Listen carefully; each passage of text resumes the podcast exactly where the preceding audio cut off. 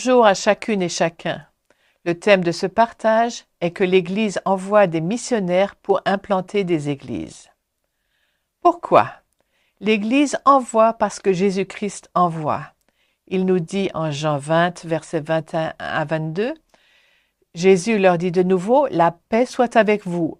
Comme le Père m'a envoyé, moi aussi je vous envoie. Après ces paroles, il souffla en eux et leur dit, Recevez le Saint-Esprit. Le contexte de ce passage dans l'évangile de Jean montre comment le Christ ressuscité communique avec ses disciples avant de les envoyer dans le monde sans lui. Jésus-Christ est le Fils de Dieu, celui qui est l'envoyé du Père, qui délègue une partie de son autorité à ses disciples pour les envoyer. Il y a deux verbes différents utilisés pour le verbe français envoyer. Le premier mot grec pour envoyer, le Père m'a envoyé, a la même racine que le mot apôtre et fait plutôt référence à une position qu'on peut occuper.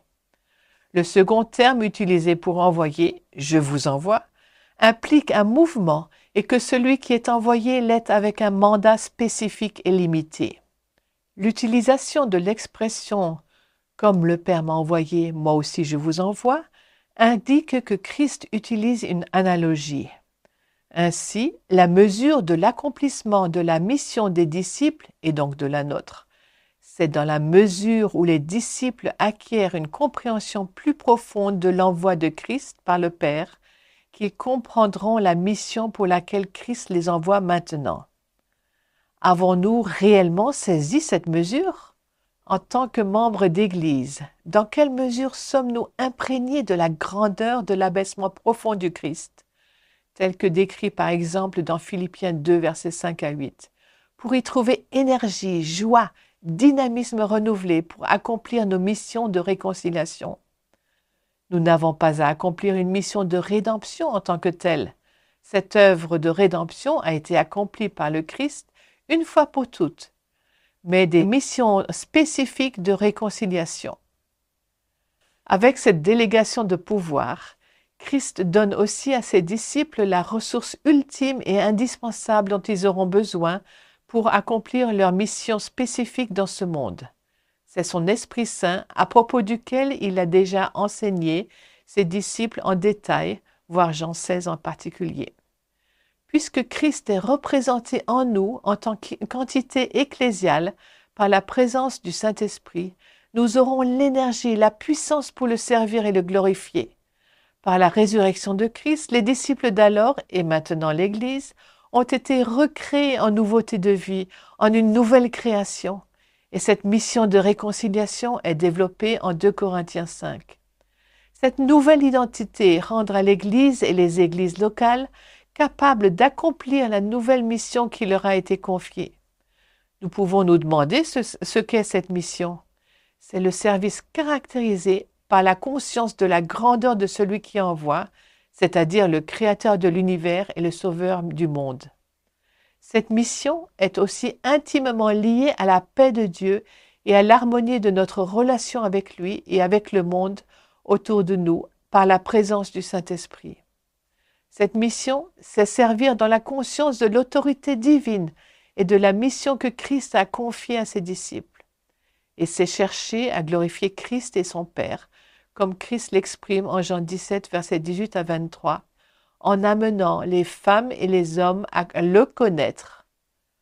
Or la vie éternelle, c'est qu'ils te connaissent, toi seul vrai Dieu, et celui que tu as envoyé, Jésus-Christ, disait Christ en Jean 17, verset 3. Nous pouvons nous demander pourquoi l'unité de Christ avec le Père est soulignée dans un tel contexte. Peut-être que l'une des réponses réside dans la nécessité que l'auditoire de Christ comprenne la source de son autorité, son union avec le Père et donc sa divinité.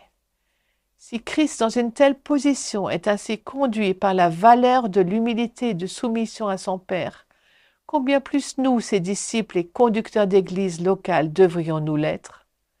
Cela nous rappelle ce que Gottfried Ossemensa a écrit si nous sommes serviteurs, faibles, sans moyens financiers et n'ayant aucune puissance sur laquelle nous appuyer, si nous sommes pleinement conscients de cela, alors se produira quelque chose que le monde n'a pas vu depuis longtemps, Les hommes et les femmes découvriront la force et l'efficacité de l'Évangile comme jamais ils n'avaient pu l'imaginer. En conséquence, les églises en mission ou missionnelles pourront amener d'autres hommes et femmes à vivre l'Évangile, non indépendamment, mais en communauté, en Église. La poutre qui consolide l'appel missionnel de l'Église, c'est le partage de la paix, le shalom de Dieu, pour construire des témoignages communautaires de ce shalom. Alors que l'Église comprend sa réelle identité et qu'elle développe un esprit de service pour exercer sa mission, notre souhait est qu'ainsi elle puisse constamment agir et réagir pour promouvoir le shalom divin. Qu'en est-il plus concrètement? Nous vivons maintenant deux millénaires après les écrits bibliques. Le défi de l'Église est de constamment redécouvrir son rôle transformationnel spécifique vis-à-vis de ce monde par son engagement dans ce monde. Comme l'écrivait Niebuhr, le rôle de l'Église n'est pas d'intégrer dans la culture du monde, mais de redécouvrir son rôle transformationnel de la culture. Notre regretté théologien, le docteur Kwame Bediako, a beaucoup écrit à ce sujet. En étudiant les défis auxquels l'Église africaine doit faire face, Bediako souligne l'importance de réécrire l'histoire de l'Église africaine au vu de ses récents développements. Il trouve aussi important de développer une reconceptualisation des différents tenants de la théologie chrétienne africaine, en y intégrant une plus juste compréhension des éléments de la culture africaine. Cela conduira l'Église à se porter sur l'être plutôt que le faire, où les statistiques des baptêmes comptent plus que la qualité des disciples formés. Si Bidiako s'adresse particulièrement à l'Église africaine, Ceci est bien applicable à l'Église globale. Certaines églises et certains mouvements missionnaires en ont déjà pris conscience. En conséquence, l'Église prendra des formes diverses dans les différents contextes locaux en s'adonnant à une réflexion théologique et missionnelle contextuelle. Le point focal de l'Église mondiale s'est déplacé vers le Sud global. C'est donc dans les pays du Sud que se vit plus intensément la dynamique de la démultiplication missionnaire des églises. Le défi de l'Église missionnelle est d'être attentive pour bien écouter et bien lire le contexte d'implantation de la nouvelle Église, afin que les nouvelles Églises puissent prendre réellement racine dans leur culture particulière. À ce sujet, Titieno suggère, et je traduis, si nous croyons que les chrétiens d'autres cultures peuvent enrichir notre foi ou corriger nos fautes, nous disons en effet que la foi chrétienne peut élire domicile dans n'importe quelle culture.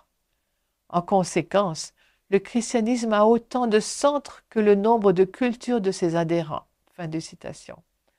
Une église missionnelle qui implante d'autres églises comprend donc que les églises implantées par son moyen sont appelées à devenir de nouveaux centres missionnaires contextuels qui pourront eux-mêmes aussi se démultiplier. L'Église missionnelle est ainsi devenue polycentrique. D'autres facteurs sont importants à considérer lors de l'implantation d'églises sur le plan global. J'aimerais en citer deux. Tout d'abord, à l'instar de von Engen, les églises missionnelles doivent prendre en compte l'effet des différents flux migratoires, ainsi que les développements politiques ou sociétaux dans leurs efforts missionnaires et d'implantation d'églises. En conséquence, les églises implantées sont caractérisées par une fluidité plus importante. Deuxièmement, les églises implantées le seront beaucoup plus dans les centres urbains. Comme l'écrivait notre frère Célestin Kofi de Côte d'Ivoire, L'urbanisation étant devenue dorénavant une question sociétale incontournable dans une Afrique en, développement, l'Église en Afrique francophone doit chercher à rattraper son retard en visant les principaux centres urbains. Non seulement parce que les villes africaines constituent généralement le point de mire de toutes les structures de la société, mais parce qu'elles sont confrontées aux grands défis qu'impose la pauvreté, qui est le lot quotidien des citadins les villes représentent pour l'Église africaine un mandat qui devient de plus en plus urgent d'accomplir en obéissance à l'ordre suprême du Seigneur. Si notre frère Kofi parlait des villes africaines, nous pouvons aisément généraliser son appel à toutes nos villes francophones globales. Elles sont le lieu de développement d'églises vitales et missionnaires, qu'elles soient visibles ou souterraines. Responsables d'églises et membres d'églises missionnelles, ma prière est que vous puissiez devenir des agents de transformation missionnelle dynamique qui contribuent à l'accomplissement d'une croissance exponentielle de l'Église missionnaire dans ce monde.